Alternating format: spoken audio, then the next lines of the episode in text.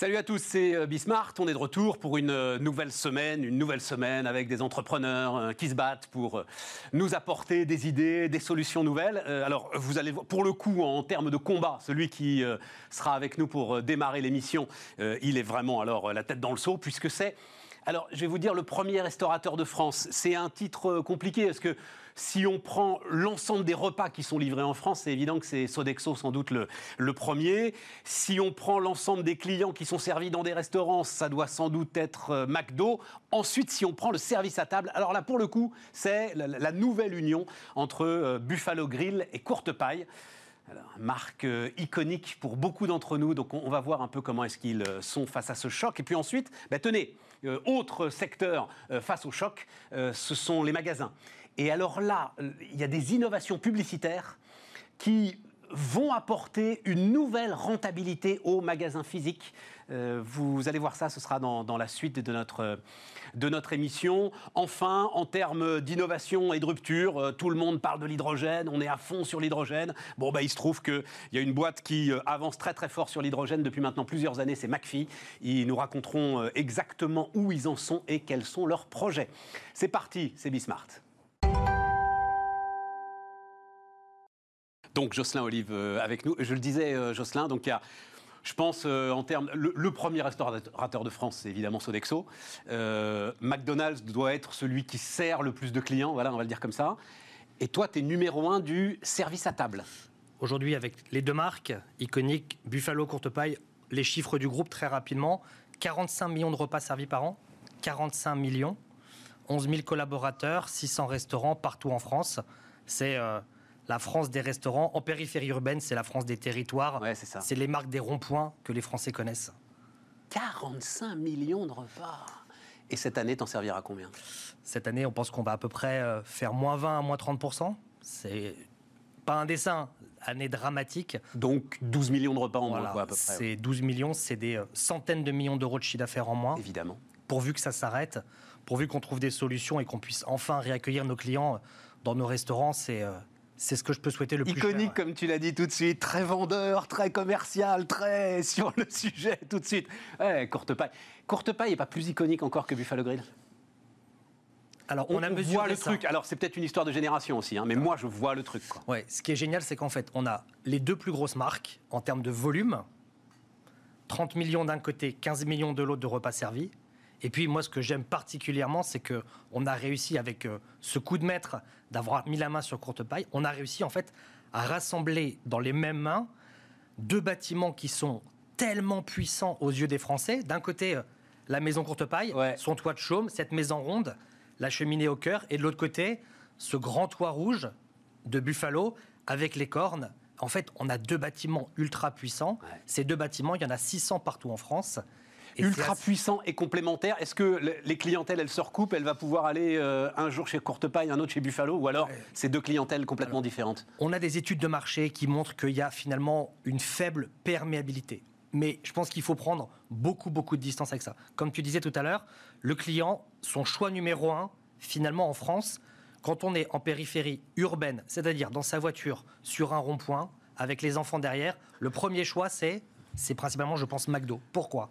1600 restaurants partout en France. Ils sont partout, ils sont partout. Et donc en fait, on peut se penser comme concurrent. La vérité, c'est que aujourd'hui, le consommateur, quand il veut manger une nourriture simple, de grande qualité, à 20 euros, bah, le premier concurrent, c'est McDo. Le premier concurrent, c'est McDo. alors, j'aurais jamais cru. Mais c'est assez logique. Quand tu es dans la voiture. c'est les mômes, le sujet McDo. Euh. Et je pense pas. Parce qu'en fait, je pense que.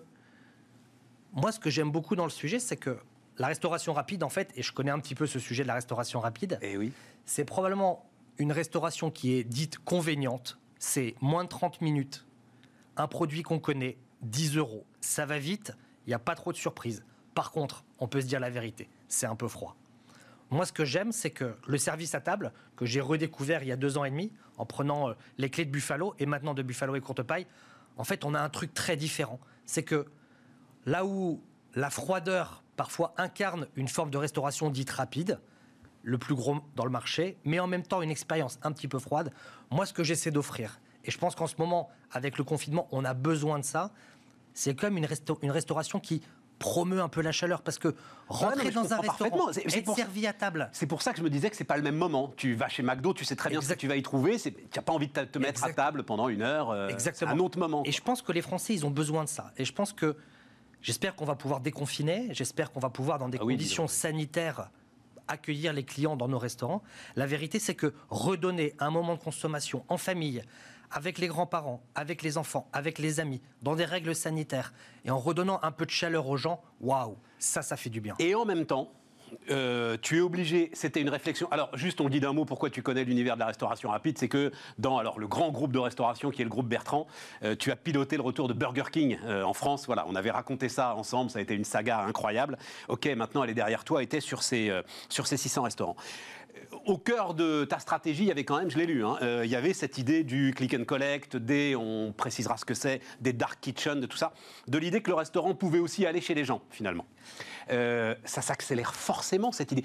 Juste là, en ce moment, c'est quoi le pourcentage du chiffre d'affaires que tu arrives à maintenir alors que tout est fermé grâce au click and collect? En ce moment, on a monté avec la livraison à domicile et le click and collect, le groupe fait 800 millions à peu près. Ouais on a monté en quelques semaines, en quelques mois, un business qui vaut entre 40 et 50 millions d'euros. Ferez les calculs, c'est colossal. Ça faisait zéro il y a quelques mois. Ah oui, oui, non, mais c'est. Tout simplement pourquoi? Parce que, parce que je pense que tout à l'heure on parlait la froideur, la chaleur, venir dans un restaurant, être servi à table, retrouver du service. Ce qu'il ne faut pas oublier, c'est que moi, mon métier, c'est la France des territoires, partout en France, sur tous les ronds-points, dans toutes les villes. Uber, aujourd'hui, ils arrivent dans tous ces territoires. Dans tous ces territoires, on ouvre l'application Uber Eats, Deliveroo, on cherche à se connecter, à se restaurer. Dans toutes ces petites villes de province, on a accès à quel type d'alimentation? On est massivement dans une restauration dite rapide, avec des enseignes ou des indépendants. Ce que nous, on apporte dans ce marché-là, c'est des produits de très grande qualité, une marque immensément connue. Et puis, on a retravaillé le modèle. Je connaissais un petit peu la restauration rapide, j'en connais les codes.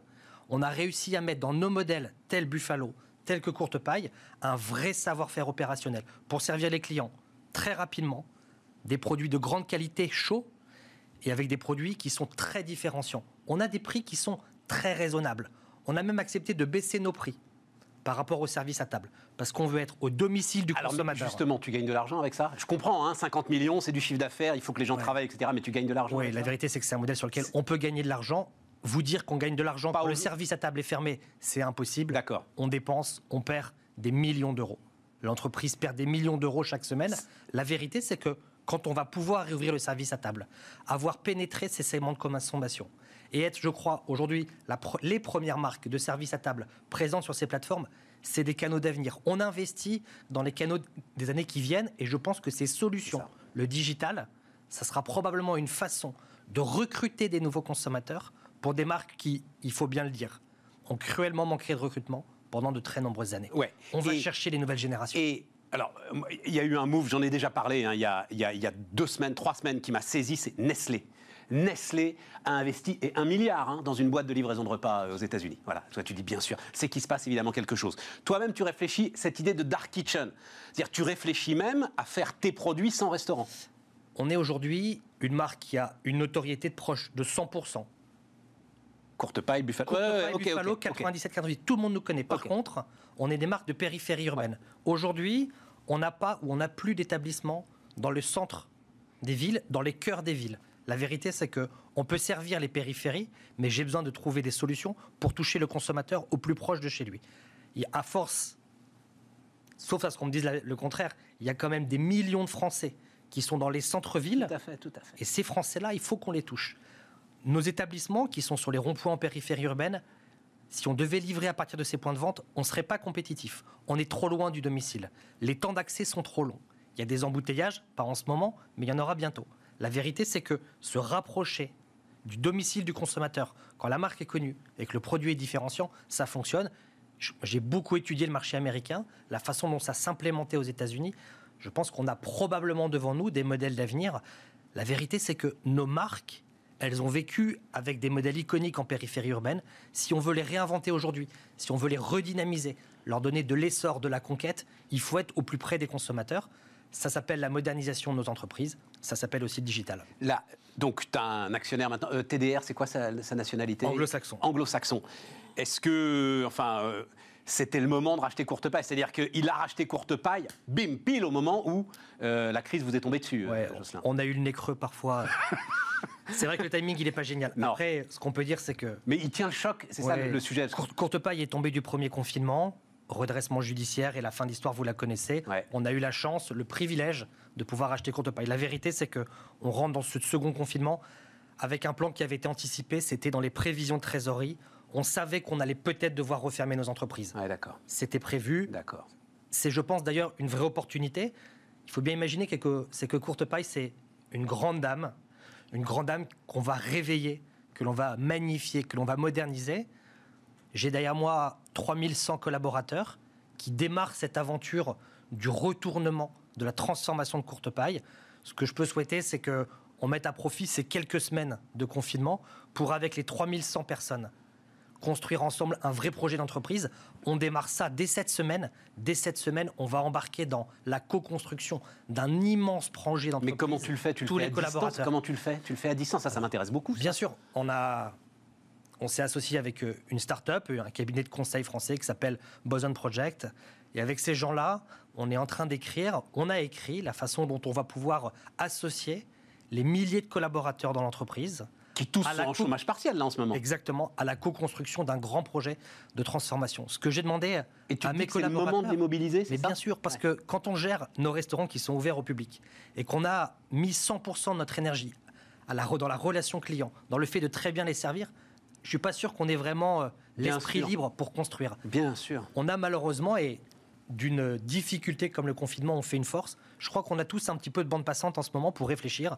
Et donc, euh, je propose vendredi prochain à tous nos collaborateurs de réfléchir avec nous à ce qu'ils ont envie de construire pour leur marque, pour cette grande marque et courte paille. Ça démarre vendredi prochain, c'est passionnant.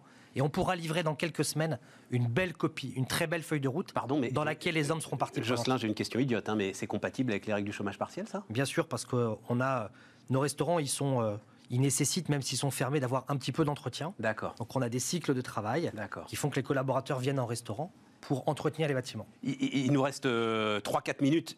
Digitalisation, donc c'est, mais pas seulement. C'est-à-dire, je crois que tu as en tête aussi, et ça, pour tous les restaurants, c'est une révolution, à mon avis, beaucoup trop lente tous les dispositifs de digitalisation qui vont supprimer les irritants dans le restaurant. Quoi. Quand on attend le garçon, quand on attend l'addition, quand on... Euh, précommande, addition payable sur le smartphone, enfin l'ensemble de ces éléments, ils vont débarquer malgré, encore une fois, les difficultés financières imposées par le confinement Ce que tu décris, c'est malheureusement déjà un peu le passé. Parce qu'aujourd'hui, les technologies, elles sont bien plus avancées. C'est vrai, bah oui. On peut annoncer que, alors je ne peux pas vous dire le jour et l'heure, mais on peut prendre date. Le jour où euh, Buffalo Grill réouvrira en service à table dans tous les restaurants de France, on pourra de sa table commander avec son smartphone une entrecôte saignante béarnaise frite à vert. Et au moment où vous appuyez sur l'écran, ça arrivera en cuisine. C'est un système qui, je crois, avec des yeux français et peut-être euh, audacieux ou technologiquement très en avance. Si vous allez aux États-Unis, si vous allez en Asie, c'est devenu, je crois, une commodité. Ils y sont déjà. Hein. On est les premiers à le faire en France, on est probablement les premiers en Europe. C'est un savoir-faire qu'on a acquis depuis des semaines et des semaines, sur lesquels mes équipes, et on peut leur rendre hommage, ont travaillé. Ça veut dire tout simplement, et on l'a testé déjà à très grande échelle, que le client aujourd'hui, il veut pouvoir faire un choix. Tout le monde ne veut pas nécessairement passer une commande sur son smartphone, c'est pas vrai. Je pense qu'il y a encore beaucoup des Français, beaucoup de Français qui veulent avoir le contact, la chaleur du service, avoir une recommandation d'un serveur. Par contre, il y en a qui sont pressés. Il y en a qui veulent peut-être au milieu du repas recommander des frites. Il y en a qui veulent euh, pouvoir avoir euh, une nouvelle bière, un nouveau produit. Et eh ben pour tous ces gens-là, on offre ce service. C'est le parti pris d'un leader. Il y avait, euh, enfin, je voyais dans les, le programme de reprise, il y avait notamment 20 millions d'euros d'investissement en marketing, je crois, hein, qui était prévu. c'est maintenu. Enfin, l'ensemble de ce plan, vous arrivez à le maintenir et l'actionnaire arrive à le maintenir aujourd'hui, Jocelyn? Ce plan, il a été annoncé dans le cadre du redressement judiciaire. On va le tenir évidemment. Est-ce que les investissements vont démarrer dès le premier jour avec le confinement? La réponse est non. Par contre, je peux annoncer quelque chose de très intéressant c'est que malgré ce que l'on vit, on a décidé d'accélérer déjà les premiers pans de la transformation de courte paille. Un exemple, dès la fin du mois de janvier, donc en moins de 4 mois, on aura déjà démontré 4 modèles de rénovation. en moins de 4 mois, mes équipes, et il faut leur tirer un sacré coup de chapeau, malgré le confinement, auront déjà rénové 4 restaurants courte paille.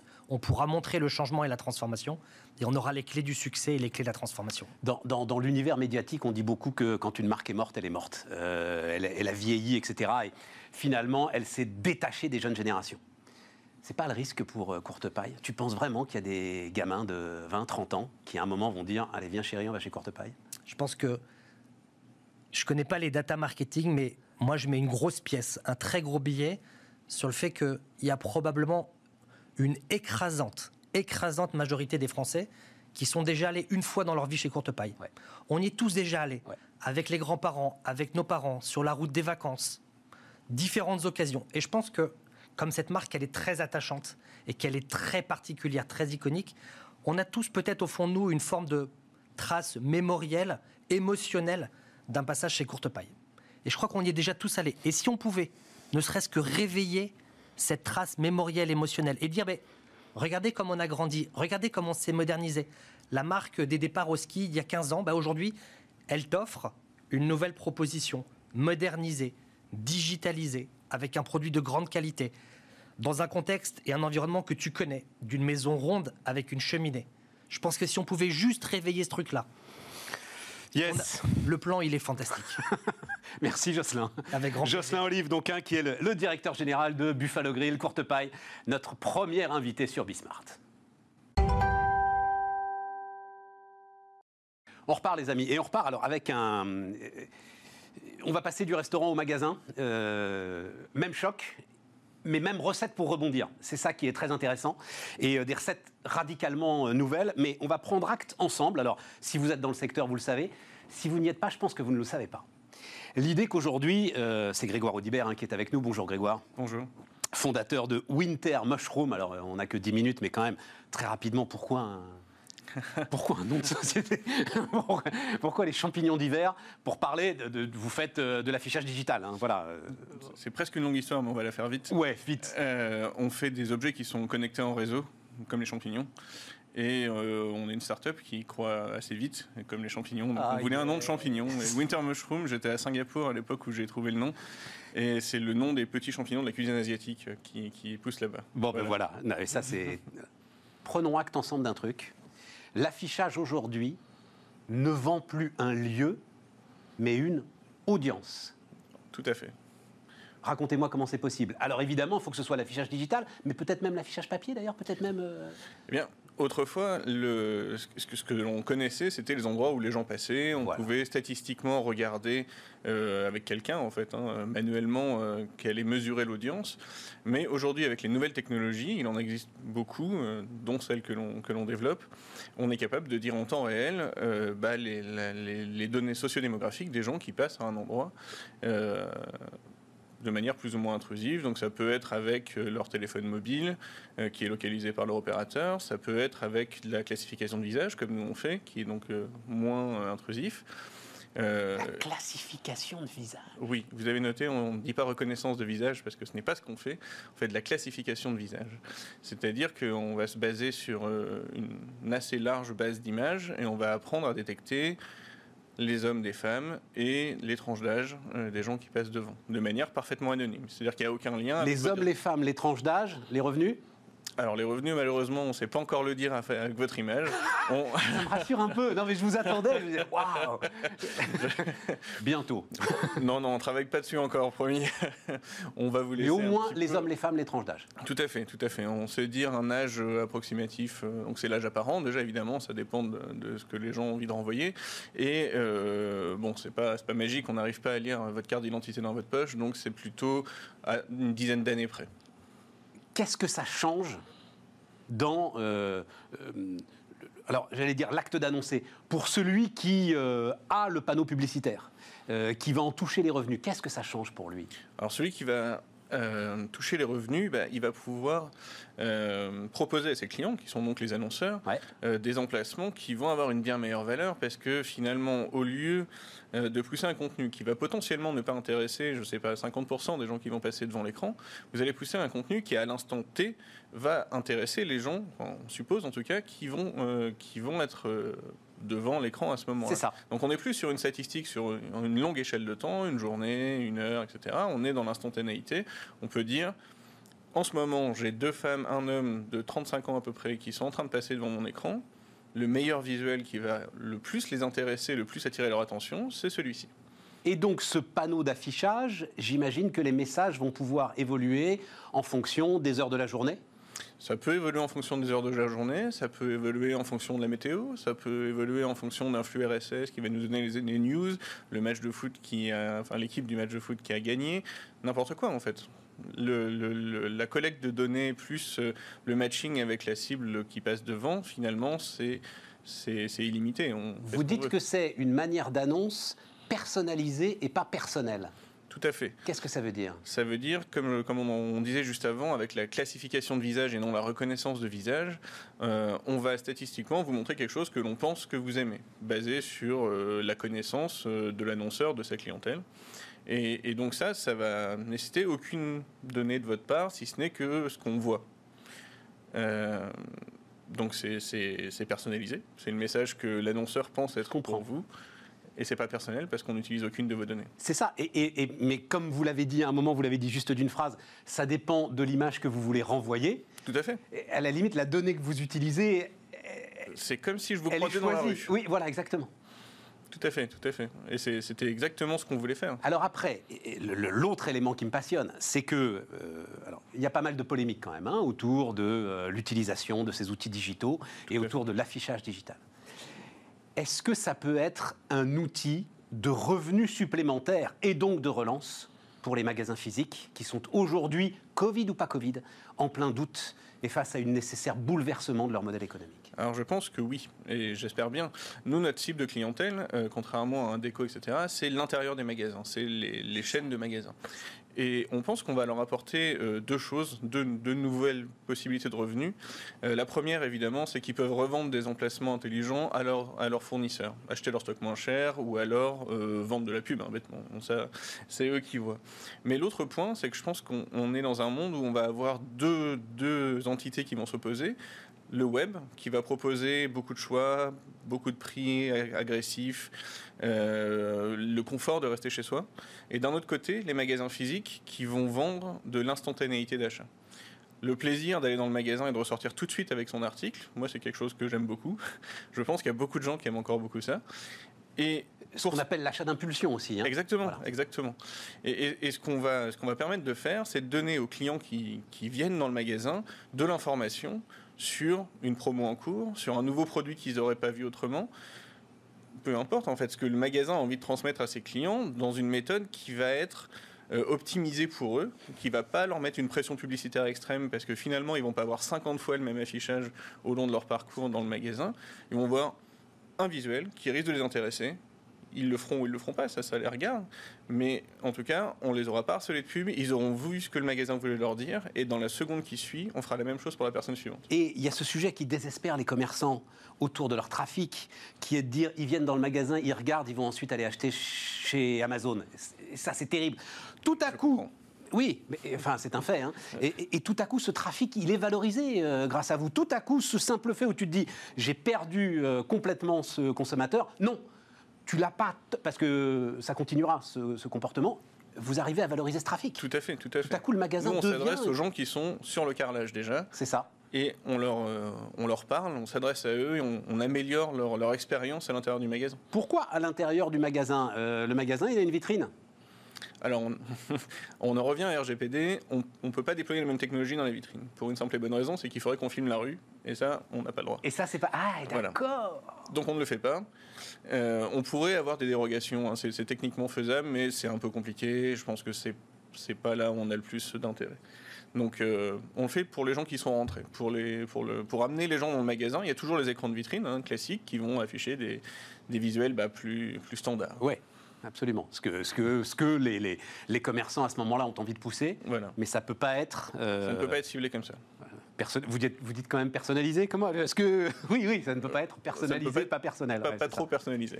Et, euh, le sujet quand même pour euh, Winter Mushroom et pour euh, que le champignon continue à croître, enfin continue à se multiplier. Bien sûr. Bah, c'est la capacité d'investissement des magasins là au sortir de ce qu'ils sont en train de vivre. Alors là, c'est pas facile pour eux en ce moment. Ils traversent une période assez difficile, j'imagine. On a deux types de comportements. On a les gens qui, alors c'était plus pendant le premier confinement qu'on a eu le comportement des gens qui disaient on va attendre et voir parce qu'on ne sait pas ce qui va se passer. Et je pense que c'était assez raisonnable euh, à l'époque.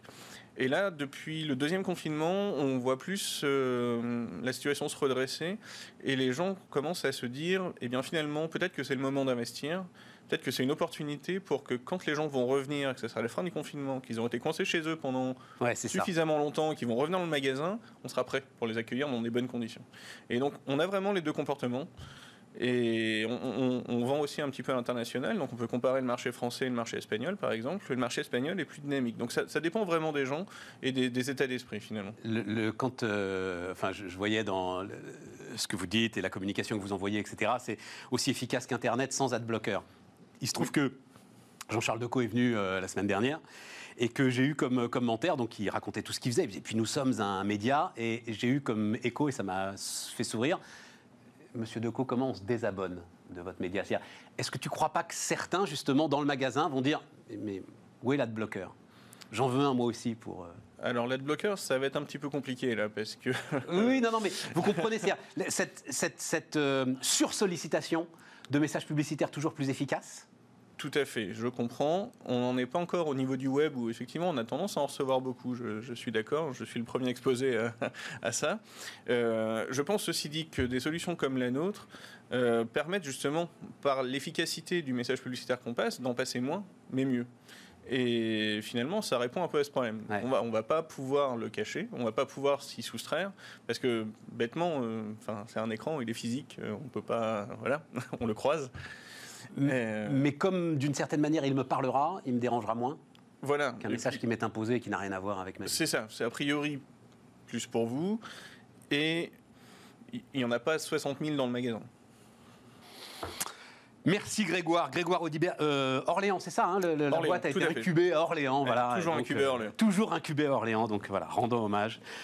Euh, la, patronne d'Orpi m'avait dit que c'était la plus grosse croissance de, du prix du mètre carré euh, Orléans. En, sortie de confinement. Oui, ça m'étonne pas du tout.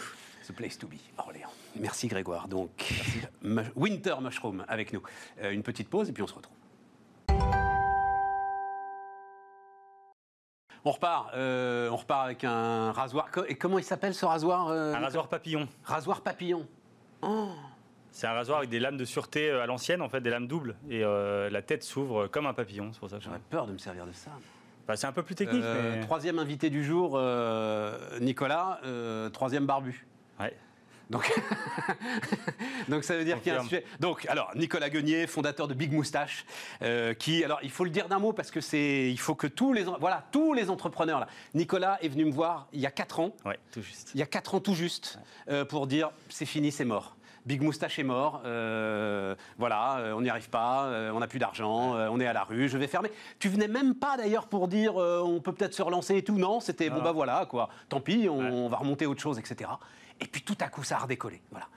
Ça veut dire qu'une bonne idée, elle n'est jamais morte, ça veut dire ça aujourd'hui? Donc 2 millions d'euros de chiffre d'affaires aujourd'hui Ouais, 2 millions aujourd'hui. Et Quasiment rentable est quasiment rentable. Euh, on serait rentable si on n'avait pas eu la crise sanitaire, euh, à vrai dire, parce qu'on a une activité physique maintenant et donc qui, a été fermée. Là, on va avoir 3 ou 4 mois de fermeture. En plus, avec des investissements, c'est-à-dire, on va parler. Hein, tu, tu, au départ, c'était des lames de rasoir et puis maintenant, tu t'étends sur tout un une gamme. Ouais. Et donc des investissements pour monter des salons de barbier, c'est ça? Ouais, des investissements pour les salons de barbier et puis des investissements pour développer des produits, parce qu'on développe notre propre marque de produits, euh, produits cosmétiques, donc nos propres formulations, etc. Donc il faut des investissements et effectivement, le, le planter, c'était aussi le fait de manquer un peu d'investissement. Et qu'est-ce Alors, oui, il y, a des investisseurs qui sont arrivés, mais tu as changé quelque chose? Entre euh, le plantage et puis euh, le redémarrage En fait, ce qui, a, ce qui a justement changé, c'est qu'on était sur un modèle euh, uniquement online et beaucoup autour de l'abonnement de lames de rasoir, et que le marché c'est beaucoup élargi. Et effectivement, on est de plus en plus de barbus. Les gens prennent soin d'eux, les hommes prennent de plus en plus soin d'eux, mais le rasage est un peu en descente. Donc, on a élargi vraiment la gamme, et du coup, on est allé aussi sur les réseaux physiques. On est sorti du web. Pour avoir des empreintes physiques et que les gens puissent retrouver nos produits en physique, alors chez nous, et puis on est rentré aussi dans des réseaux type Monoprix. Mais il fallait juste pivoter un tout petit peu du rasage aux soins de la barbe finalement. Ouais, exactement. Ça. Il fallait pivoter à la fois s'élargir en termes de produits et s'élargir en termes de distribution. On était trop trop euh, euh, full web, donc ça suffisait pas. Le nouveau patron de BIC, là, il dit que le télétravail est déjà en train de changer la fréquence de rasage. Tu le, tu le vois toi aussi. D'ailleurs, j'ai titré euh, Qui se rase encore Voilà, c'est le point d'interrogation. Alors, moi. Mais, euh, nous, on est, nous c'est assez étonnant parce que les confinements, euh, donc c'est forcément lié au télétravail, mais en fait, nous augmentent fortement nos ventes sur les produits de rasage. Euh, on a normalement, nous, une tendance beaucoup plus forte sur la barbe. Et en fait, on constate quand même que, alors ce sont des clients qui, a priori, connaissaient plutôt notre marque avant, mais qui profitent aussi d'être chez eux pour euh, avoir dans leur salle de bain plus de produits ou des produits un petit peu plus techniques parce qu'ils vont avoir peut-être se donner un petit peu plus de temps pris sur les transports ou je sais pas quoi. Donc, euh, donc nous, on est, on est, c'est pas tout à fait à l'inverse, mais on a, on a, on a aussi ce comportement-là de, celui qui a plus de temps le matin. C'est intéressant parce que j'ai reçu des entrepreneurs qui s'était lancé sur euh, le sujet de la cosmétique masculine. Il y a 4-5 ans, tout le monde nous disait ça y est, c'est parti. Et en fait, c'est retombé aussi vite que c'est. Sauf pour toi. Bah, je ne suis, pas le seul et je fonctionne mieux aujourd'hui parce qu'on est plus nombreux aussi et que quand même euh, la cosmétique masculine et le soin pour hommes s'est développé. Pas du tout effectivement aussi vite que ce qu'on avait prédit. On attendait un boom euh, et en fait et en fait, c'est assez lent. Mais euh, moi, mon sentiment, pour y être maintenant depuis 7 ans dans la, cosmétique masculine, le soin pour homme, c'est que finalement, euh, l'homme aussi est très difficile à capter. Euh, et en fait, pour lui faire changer d'habitude, c'est assez long. et donc, on y arrive, on a réussi, nous, petit à petit. Et c'est pour ça aussi qu'on s'est élargi pour plaire à un maximum d'hommes dans leur salle de bain. Et pourquoi? Parce qu'on n'assume pas l'idée de vouloir essayer de d'améliorer son, son, son, apparence ou parce qu'on n'a pas le temps Je pense que c'est vraiment ouais, des habitudes, c'est-à-dire qu'on a du mal. Euh, nous, on a beaucoup de personnes qui euh, regardent nos produits, se disent ah oui tiens pourquoi pas, on, échantillonne et puis on, on, les fait essayer et nous disent oui pourquoi pas et quand on les retrouve quelques mois après, en fait ils n'ont pas essayé parce que finalement ils passent dans leur magasin physique, parce que finalement ils ont un produit qu'ils voudraient terminer. Donc euh, ouais c'est quand même une population qui est assez difficile à capter. Bon l'idée de départ quand même, l'idée de départ c'est que alors on en avait parlé, moi je me souviens le prix des lames de rasoir est quand même un truc de dingue. Voilà. Et, j'ai même appris d'ailleurs, je crois que c'est là-dessus la, fameuse taxe rose. J'ai même appris que c'était encore plus cher pour les femmes, que pour les hommes. Ok, il y a de la technique, c'est de la coupe très très fine, hein. mais enfin quand même. C'est des prix démentiels. Et c'est là-dessus que tu étais parti, toi. Oui, tout à fait. Faire vraiment chuter les prix avec une offre d'abonnement. Pourquoi est-ce que ça, ça suffit pas à faire fonctionner une entreprise? Bah, en fait, ça suffit pas en France parce qu'il y a des modèles américains qui, qui fonctionnent. Mais parce euh, qu'avec une taille de marché considérable. Exactement. Et euh, pour nous, c'est la principale difficulté, c'est qu'en fait, je me suis lancé avec peu de moyens, mais surtout sur un marché petit. Euh, et du coup, en fait, euh, euh, aujourd'hui, quand je compare au marché américain, même les Américains ont, énormément élargi leur portefeuille de produits. Comment parce que l'abonnement Dollar Shave Club, Dollar notamment. Shave Club. racheté par L'Oréal, c'est ça hein, Racheté. Non, par Procter. Par Procter. Par Procter. Voilà. Et puis il y a une deuxième derrière qui s'est lancée un tout petit peu après. Mais donc nous, on est sur un marché trop petit et surtout dans le marché des soins pour hommes, en fait, le, rasage ne suffit pas. Et en fait, on je me suis rendu compte aujourd'hui que finalement, on avait pris complètement le problème à l'envers, puisqu'on était parti sur une niche qui était donc ce, rasage, cet entretien de la barbe. Euh, et euh, alors que maintenant, on se développe sur des produits du quotidien, déodorants, dentifrice, savon, shampoing, etc. Donc on a, on a vraiment fait le chemin à l'envers. C'est pour ça qu'on a mis du temps aussi. Mais effectivement, il fallait persévérer. Il fallait pas euh, lâcher au bout de, au bout de 4 ans. Donc, oui, mais tu n'avais pas le choix. Hein, non, non, j'avais pas le choix. L'avion tombe. il peut planer pendant un moment, puis l'avion tombe. grande phrase aussi que j'entends beaucoup auprès des entrepreneurs dans le sujet, il n'y a plus de barrière à l'entrée sur les cosmétiques. C'est-à-dire à partir du moment où tu as l'idée, où tu as la marque, où tu as le marketing, etc., c'est assez facile à faire, c'est vrai? Alors, ce qui est, en fait, pour moi, ce qui est très difficile, c'est euh, de construire une marque, en fait. C'est-à-dire que faire un produit cosmétique, effectivement, euh, et là encore, pour voir des laboratoires depuis 7 ans, ça a énormément évolué et les laboratoires sont beaucoup plus ouverts Et c'est pour ça qu'il y a aussi beaucoup de marques qui se lancent. Euh, maintenant, avoir un positionnement clair et cohérent et travailler une marque comme nous on le fait, je pense que c'est ça qui est difficile. Et, ce qu'on a réussi à faire aujourd'hui, c'est arriver à avoir une marque qui est euh, accessible et adressable à tous les hommes. Et donc en, termes de rapport qui a été pris, on essaye d'avoir des produits excellents. Et euh, sur des formulations, on est 100 sur 100 sur Yuka et on essaye d'avoir des choses les plus naturelles possibles. Ce qu'on a toujours fait depuis 7 ans. Mais Yuka n'existait pas à l'époque, donc on a aussi... Attends, attends, oui, oui, parce que je- de quoi il me parle Il est en Grande-Bretagne Non, 100 sur 100 sur Yuka. Yuka, c'est la fameuse application de la Voilà. merveilleuse Julie Chapon qui note tous les produits. Exactement. Ok. Exactement, qui note tous les ingrédients et qui est un critère objectif que nous, on ne trouve pas forcément parfait, mais qui est un, un critère côté consommateur qui est de plus Alors, en plus attends, important. ça, ça m'intéresse ça. Est-ce que tu as fait évoluer tes recettes pour être 100% euh, Yuka compatible? Ah, clairement, dans la formulation, c'est un de nos critères. C'est pas le seul, mais c'est un de nos critères. Et, de l'avis de, de notre labo, tous les industriels maintenant euh, l'a- l'ajoutent comme critère, euh, ajoutent cette note Yuka. Euh, donc c'est important. Après, c'est pas parfait parce que Yuka, c'est vraiment euh, euh, produit par produit, c'est pas de la chimie. Donc forcément, bon. Mais Tu te rends compte de ce qu'elle a réussi On n'est pas pour parler de ça, mais quand même, je, je reste. Enfin, cette, cette histoire, on l'a racontée mille fois, Ouais. Scott Chante. Mais ce qu'elle a réussi à faire, elle aussi, en 5-6 ans, c'est non, non, mais c'est tout à coup. C'est hein. devenu euh, absolument indispensable. euh, et, en- et encore, on est dans la cosmétique. on ne parle pas de l'alimentation, mais effectivement, dans la cosmétique, ça devient de plus en plus indispensable. Comment est-ce que maintenant tu vas développer ton marché? Parce que Big Moustache, alors pour le coup, tu étais presque en avance d'ailleurs. hein. C'est très, alors on dit hipster maintenant, c'est euh, Bah justement, nous, on essaie de sortir de c'est la marque euh, ouais, hipster ouais, par excellence quand même. euh, Bah, on essaie de sortir de ce. Nous, notre clientèle, elle, elle est vraiment pas hipster. Notre clientèle, c'est euh, celui qui est dans une salle de bain, qui utilise rien ou pas grand chose, ou qui va dans la grande distribution, se fournit, etc. Où on lui fournit. euh, et, euh, et, euh, et justement, il a, il a envie d'accéder parce que. Euh, il a envie d'accéder soit à un barbier. D'ailleurs, c'est pour ça qu'on s'est développé sur les salons aussi. C'est que, en fait, les hommes, ils ont envie de prendre soin d'eux, mais ils cherchent aussi des spécialistes. Et donc, avec les barbiers, on a des spécialistes qui leur apportent des conseils. Et avec nos produits, ils trouvent dans leur salle de bain, en fait, ce qu'ils pourraient utiliser euh, dans les salons. Donc, euh, c'est beaucoup plus que le hipster. C'est vraiment, on n'est plus du tout là sur un sujet de est-ce que c'est une mode, pas une mode? Non, Ouais. les hommes prennent soin d'eux. Ouais. Et, et tous les hommes prennent soin d'eux. Donc ça, euh, Et on est prennent vraiment soin de leur barbe. C'est-à-dire, il y a un truc avec, avec la barbe, incontestablement. Oui. C'est les hommes tes premiers clients c'est les femmes pour leurs hommes? Eh ben, sur les périodes de fête, c'est les femmes. Nous, on a euh, 40%, euh, si si on prend euh, l'année euh, du 1er janvier au 31 décembre, 40% de nos achats sont, faits par des femmes. Et évidemment, en période de fête, ça monte à 70%. Donc en fait, elle est très prescriptrice et effectivement, nous, on le note aussi parce qu'elle est beaucoup plus à même de changer d'habitude et, là, en- l'occurrence, de faire changer d'habitude. Donc, on essaye vraiment de travailler cette cible-là. C'est pour ça aussi qu'on va sur la naturalité et des- et des bonnes notes sur Yuka parce qu'on sait que c'est des critères importants. C'est quoi le business plan là 10 millions d'euros dans combien de temps? Dans, trois ans, euh, on peut là, euh, on a vraiment aujourd'hui notre positionnement qui est clair, à la fois euh, online, offline, produits et services. Et maintenant, on veut accélérer. euh, on atteint la rentabilité dans un contexte qui est vraiment difficile. On a un canal web évidemment qui, euh, qui explose comme euh, n'importe qui en ce moment. Et ce qu'on veut, c'est avoir plus de distributeurs sélectifs en France et à l'étranger. On veut que Big Moustache soit vendu hors de France demain. Et on veut continuer évidemment à, à se développer online et à développer nos salons physiques pour, pour parfaire cette, cette image de marque. Bravo Nicolas, Nicolas Guenier donc, fondateur de Big Moustache. Ben, un autre parcours d'entrepreneur, c'est tout de suite sur BFM, sur Bismart.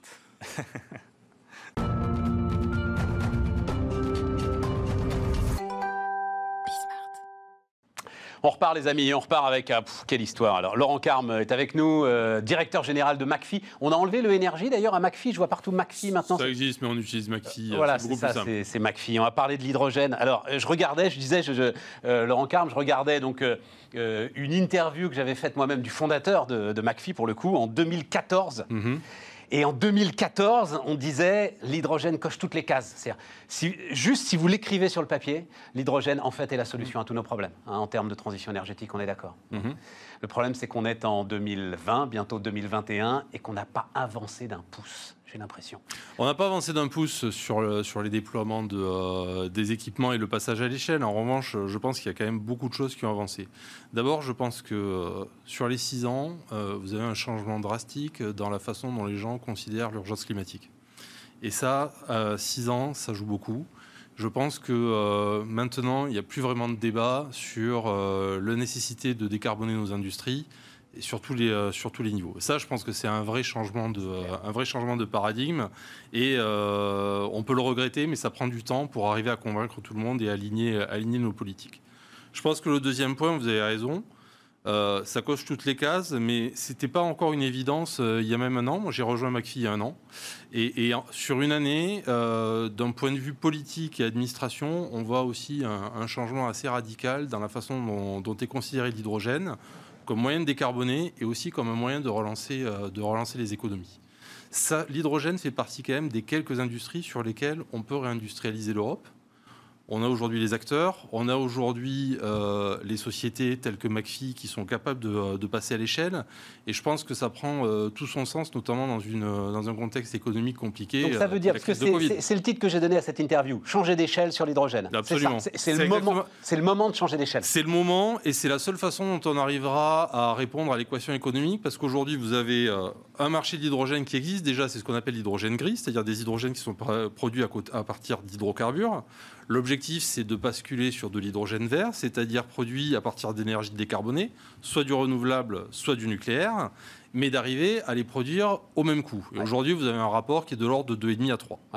La seule façon dont on peut passer euh, sur, euh, sur, sur, une 2,5 à 3, ça veut dire aujourd'hui, votre énergie euh, euh, euh, hydrogène est trois fois plus cher. C'est le coût au kilo. C'est le coût au kilo. C'est-à-dire qu'aujourd'hui, quand vous sortez de l'hydrogène gris, vous produisez cet hydrogène en 1 euros. Alors attendez, parce qu'il faut quand même juste encore faire un peu de pédagogie. Donc l'hydrogène, vous le savez tous, faut séparer la molécule d'eau. Le problème, c'est que cette molécule d'eau, comme le disait Jean-Marc Jancovici, elle s'aime beaucoup.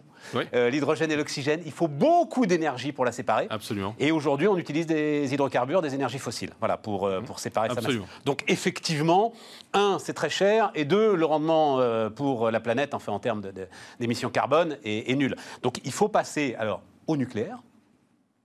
Le pot, enfin quand même, ça c'est un truc aussi depuis un moment dont on en parle. Disons-le aussi d'un mot, les réacteurs nucléaires ne s'arrêtent pas. Hein. donc, enfin, ils, enfin euh, tournent à vide la nuit.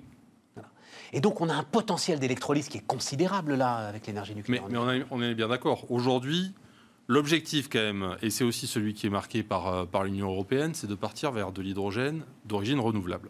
Et je pense que euh, c'est nécessairement le schéma que, euh, que, doit prendre notre société. Maintenant, on sait très bien que installer des capacités d'électricité renouvelable, ça prend du temps. Même si aujourd'hui vous avez plus de la moitié des capacités qui sont installées chaque année, qui sont en renouvelable, en termes de base installée, les renouvelables pèsent une dizaine, une quinzaine de pourcents en Europe. C'est ça. Donc ça va prendre du temps. Et aujourd'hui, là où vous avez raison, c'est que euh, vous avez du nucléaire qui est disponible et qu'on euh, on ne va pas décommissionner du jour au lendemain. Donc évidemment, et euh, je pense que c'est c'est la façon dont, l'approche le gouvernement français. Je pense que c'est la bonne. C'est aussi l'approche d'un des actionnaires de McPhee, euh, qui est l'actionnaire principal, qui est le groupe EDF. C'est que aujourd'hui, on a du nucléaire qui est disponible. Il faut l'utiliser, puisque ces stations sont là. Utilisons notre surplus d'électricité pour commencer à décarboner les industries qui utilisent déjà de l'hydrogène gris aujourd'hui et qui sont quand même responsables. Cet hydrogène gris est responsable de 2% des émissions de gaz à effet de serre. C'est le trafic aérien. donc euh, c'est quand même un enjeu assez, euh, assez important. Donc utilisons ce surplus, mais après, effectivement, sur du long terme, continuons la transition énergétique vers des énergies plus douces et, euh, renouvelables. avant de savoir comment est-ce que McPhee s'intègre dans cette chaîne, le, les premières utilisations, c'est les transports. Tout le monde parle des transports. enfin, même, enfin, donc c'est la pile à combustible, hein, la traduction de l'hydrogène dans les transports. Il semble pour les camions, par exemple, ce soit une solution qui soit, mais euh, facile presque à mettre en œuvre aujourd'hui. Est-ce que vous me le confirmez? Facile, je, je, pense que mes, mes collègues de, des industries des piles à combustible et des camions ne me répondraient pas ça. Donc on va, on, va leur laisser répondre. Ce qui est clair, c'est qu'aujourd'hui, aujourd'hui, le problème, c'est que les batteries sont efficaces pour de la, de la mobilité légère, pour des petites distances, mais lorsqu'on parle de grandes distances ou lorsqu'on parle de mobilité lourde, c'est-à-dire aujourd'hui c'est du bus et de la benne à ordures et demain c'est du camion, du train, après-demain du bateau. Euh, la batterie n'arrivera pas à, répondre aux besoins parce que c'est trop lourd, ça prend trop de place. Et donc, on parle de la batterie classique, là. Hein, la batterie classique. On ne parle pas de la euh, donc, pile il faut, à combustible. Il ne faut pas oublier que sur la pile à combustible, le véhicule est un véhicule électrique. Ce qu'on change, c'est toujours un moteur électrique, mais en revanche, au lieu d'avoir une batterie, vous avez une pile à combustible qui va fournir l'énergie. Donc cette partie mobilité, elle est importante parce que euh, là aussi, le trafic routier représente une, partie importante des émissions de gaz à effet de serre. Il ne faut pas oublier la partie industrie, qui est peut-être moins visible pour le grand public. Ce qui est bien aussi avec la mobilité, c'est que ça parle au grand public. Les gens comprennent de quoi, on parle. Sur l'industrie, c'est plus compliqué, mais euh, l'hydrogène, c'est un élément qui est absolument essentiel pour des industries de base de nos économies. C'est les raffineries. C'est la production d'ammoniac. Sans ammoniac, vous n'avez pas d'engrais, donc vous n'avez pas d'agriculture. C'est le méthanol euh, aussi. Personne ne connaît le méthanol, mais c'est un composant de base de toute la chimie moderne. Et donc, si vous ne décarbonez pas ces productions-là, je comprends. Vous avez toujours un problème. Donc, et pour vous, c'est ça finalement la priorité. Non, mais je trouve ça très intéressant parce que euh, j'avoue que. Euh, il y a maintenant, on est passé d'un extrême à l'autre. Hmm. Et, il y a maintenant un peu de délire, en fait, autour de l'hydrogène. Vous êtes d'accord avec moi, euh, Laurent? C'est-à-dire, il y, a, un moment quand même, des, on ne va pas rentrer dans les détails, mais des éléments physiques hmm. en termes de capacité de production et de stockage hmm. qui font que non, le monde ne va pas tourner à l'hydrogène euh, du jour au lendemain. Ça paraît totalement impossible. Donc j'aime bien, moi, cette idée de priorité de d'abord se concentrer sur ceux qui utilisent l'hydrogène gris et de décarboner ça. Quoi. Et puis, je pense que vous avez un point très important euh, que, que, vous soulignez, et c'est le cas de de tous les enjeux de, décarbonation de l'industrie, il n'y a pas une solution qui va répondre à tout. Ça n'existe pas et c'est un mythe. Comme aujourd'hui, lorsqu'on est dans la production électrique, qui est le monde de, dans lequel j'ai évolué jusqu'à jusqu'à présent, vous avez, vous avez ce qu'on appelle un mix énergétique. C'est-à-dire vous avez du nucléaire, vous avez un peu de charbon, vous avez du gaz, vous avez du renouvelable, et on doit jouer avec ces éléments. Dans la décarbonation de nos économies, l'hydrogène joue un rôle essentiel. Si vous n'en avez pas, vous ne pouvez pas atteindre les objectifs de décarbonation. En revanche, se dire que l'hydrogène va répondre à tout, c'est pas raisonnable, mais c'est pas, mais c'est pas l'objectif. Et je pense que vous trouverez personne dans l'industrie qui va vous dire euh, l'hydrogène va répondre à tout. En revanche, effectivement, vous ne pouvez pas décarboner ces industries dont, j'ai parlé tout à l'heure sans hydrogène vert, parce qu'en fait, c'est au cœur du processus. C'est pas euh, un moyen énergétique, c'est euh, un catalyseur, c'est euh, une matière première dans le, dans le système. Donc, vous ne pouvez pas faire autrement. L'hydrogène est là, donc autant le décarboner. Et sur la mobilité, vous pouvez répondre aux problématiques de mobilité légère avec de la batterie ou des, ou des mobilités douces. On est à Paris avec le vélo, les transports en commun, etc mais vous ne pouvez pas répondre à la problématique de mobilité lourde qui est aussi importante. Et encore une fois, là, l'hydrogène a un rôle à jouer. Donc, elle va rentrer, c'est une vraie révolution. C'est une industrie qui est euh, significative et qui, en plus, euh, peut créer des emplois en Europe. Ce n'est pas le cas de, tous les, euh, de toutes les industries. On veut éviter ce qui s'est passé notamment avec les panneaux solaires où malheureusement euh, on a financé l'installation de panneaux solaires en Europe et c'est parti en, c'est parti en Asie. enfin, est-ce que même c'est imaginable? Parce que enfin à transporter ça, y a, ça reste un problème. Il y a plusieurs éléments. Il y a des éléments physiques effectivement, c'est que les électrolyseurs sont des équipements de grande taille, voilà. donc plus difficile, plus difficile à développer. Il y a un aspect aussi de gestion de projet et puis de, sécurité. On est avec un gaz qui n'est pas neutre, hein. c'est un gaz qui porte de l'énergie, comme le gaz naturel, comme le pétrole. Donc euh, il faut euh, quand même euh, des, niveaux de sécurité et de garantie fournis par les industriels qui sont dans les règles de l'art. Donc c'est aussi un point important et, un différenciateur pour les, par rapport pour les acteurs européens. effectivement majeur. Et puis dernièrement, et ça je pense que c'est l'équation, c'est qu'on en parlait tout à l'heure, vous avez un gap aujourd'hui entre de l'hydrogène gris et de l'hydrogène vert. Euh, l'objectif, c'est de financer l'industrie pour qu'on puisse passer à l'échelle et euh, baisser les coûts. Euh, ce qui veut dire qu'il va y avoir de l'investissement public. Aujourd'hui, si vous n'avez pas d'investissement public, vous n'avez pas de projet d'hydrogène vert. Et donc la contrepartie, c'est bien entendu de créer, de créer de la valeur et de créer des emplois en Europe. Alors, il pourrait être massif même l'investissement public, hein, c'est-à-dire enfin les, les, chiffres à l'échelle européenne. 7 milliards en France, 30 milliards en Europe. Sur combien de temps ça? Sur les 10 ans à venir, ce, qui est le, ce, qui est le, bon niveau pour, euh, pour aider à l'émergence de la filière. Et 4 milliards par an. 4 milliards par an d'investissement public sur les 10 ans à venir à l'échelle européenne. Comment est-ce qu'à chaque fois c'est le sujet, mais c'est ça, c'est en ça que j'aime les entrepreneurs, c'est que McPhee, c'est, alors je parle sous votre contrôle, c'est 11 millions d'euros de 11 millions, C'est 11 millions. Donc là, il y a... on, jongle, on jongle constamment. Absolument, mais c'est, mais, mais c'est bien l'enjeu. Et puis c'est, aussi effectivement ce qui, euh, ce qui permet à, et ce qui aide tous nos, employés chez McPhee à se lever le matin, c'est qu'on a, on a un enjeu complètement euh, faut aller chercher incroyable, incroyable en face de nous et, euh, et un vrai développement industriel. Et, c'est assez rare en plus dans l'industrie. Ça, c'est des choses, dont, des, des, euh, des, passages à échelle dont on entend parler beaucoup dans le digital. Dans l'industrie, c'est, c'est moins, c'est moins fréquent. Et donc c'est pas, vous avez raison. C'est un magnifique. C'est la naissance de l'industrie automobile que vous êtes en train de vivre en fait. Absolument. c'est, extrêmement excitant. Tout à fait. Et effectivement, nous on jongle avec les deux. Ce qu'on voit nous, ce dont on a besoin en tant qu'industriel, c'est essentiellement de pouvoir voir les projets se développer pour apporter les volumes et qu'on puisse faire notre travail de, passage à l'échelle. Alors, on a adressé, on fait 11 millions d'euros de chiffre d'affaires, c'est une bonne chose. On a quand même, on s'est un peu renforcé puisque euh, on a fait une très belle levée de capital euh, début octobre. On a levé 180 millions d'euros, euh, ce qui nous a permis aussi de faire rentrer deux nouveaux actionnaires industriels aux côtés d'EDF et de la BPI qui nous accompagnent déjà depuis quelques années. C'est les sociétés Chart, Chart, Industries et Technip Energy qui vont venir nous apporter des compétences à la fois industrielles et gestion de projet. Technip, et qui vont hein. nous aider dans ce Gestion passage. de projet technique. hein. Absolument. Très, très important. Et donc, ils vont nous aider dans ce passage, dans ce passage à l'échelle. Euh, Effectivement, euh, on, on va quasiment euh, augmenter de 50% nos, Laurent, vous nos faites, effectifs vous l'an faites prochain. quoi dans cette chaîne de valeur, vous? Dans Alors, cette nous- chaîne de valeur de l'hydrogène, Oui. il va falloir se concentrer sur, euh, sur un élément, j'imagine. hein. Absolument, c'est exactement ça. Nous, aujourd'hui, on est euh, sur un modèle relativement classique d'équipementier, c'est-à-dire qu'on fait l'ingénierie, la construction, l'installation et la maintenance d'équipements que vont exploiter nos, nos clients. Donc, on ne fait pas de développement de projet, euh, on Des équipements pas qui les- sont soit des électrolyseurs. Alors, en termes d'équipement, deux, euh, deux lignes de produits, des électrolyseurs. Donc, les électrolyseurs sont des machines qui vont prendre l'électricité et la molécule d'eau et qui vont casser cette molécule d'eau, produire de l'hydrogène et de l'oxygène. Oxygène qu'on peut soit réutiliser, soit, soit ventiler, sans impact pour l'environnement.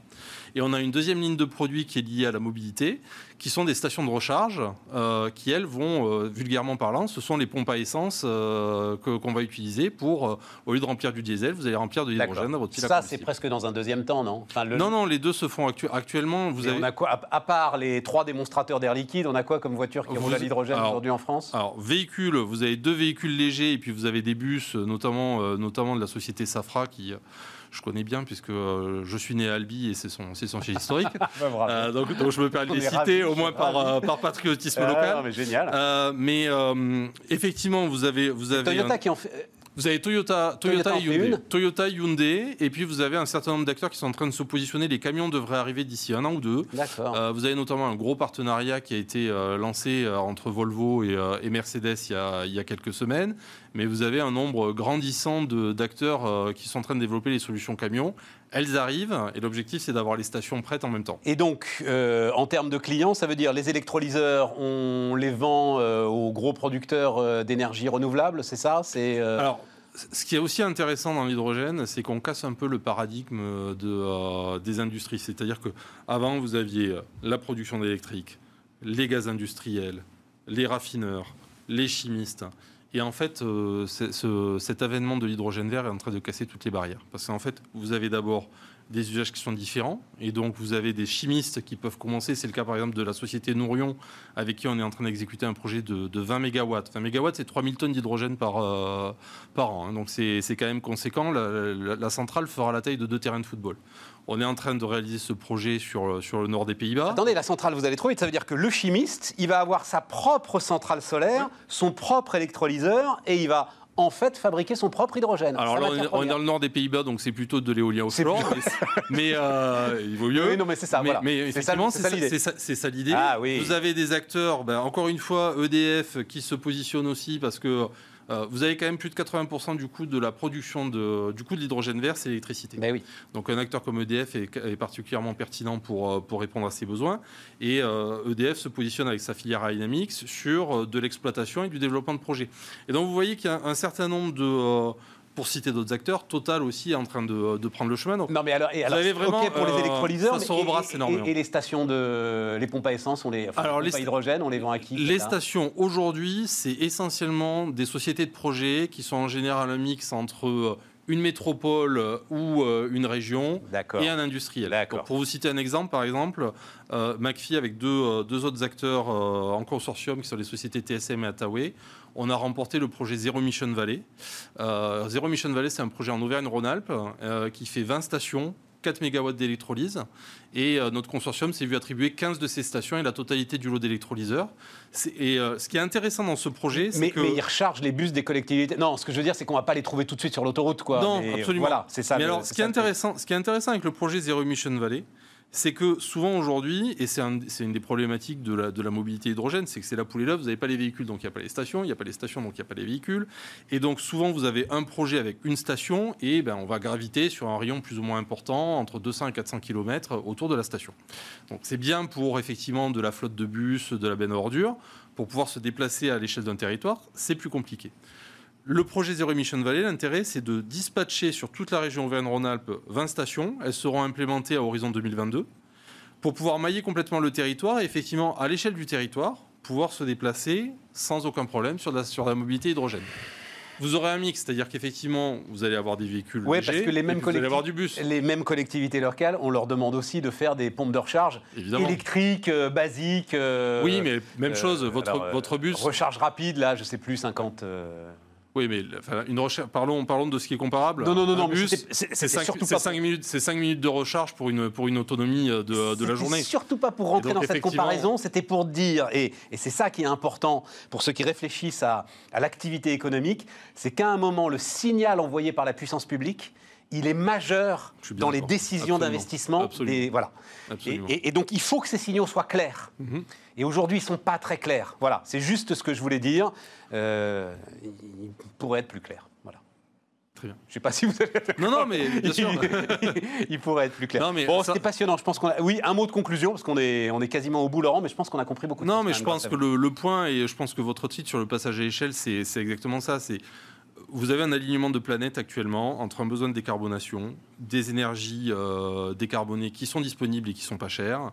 euh, Un besoin un d'industrialisation. besoin d'industrialisation qui fait que euh, oui effectivement on pense que c'est le bon moment et le maître mot c'est de vous pouvoir passer rapidement à l'échelle parce que nos amis chinois nos amis américains vont le faire Euh, il y a un changement d'administration aux États-Unis qui va relancer complètement la partie la partie verte de quoi est capable l'Europe pour industrialiser et pas perdre cette course c'est le passage à l'échelle et c'est la rapidité Tout à fait. Laurent Carme, donc le directeur général de McPhee, était notre invité et Bismart continue.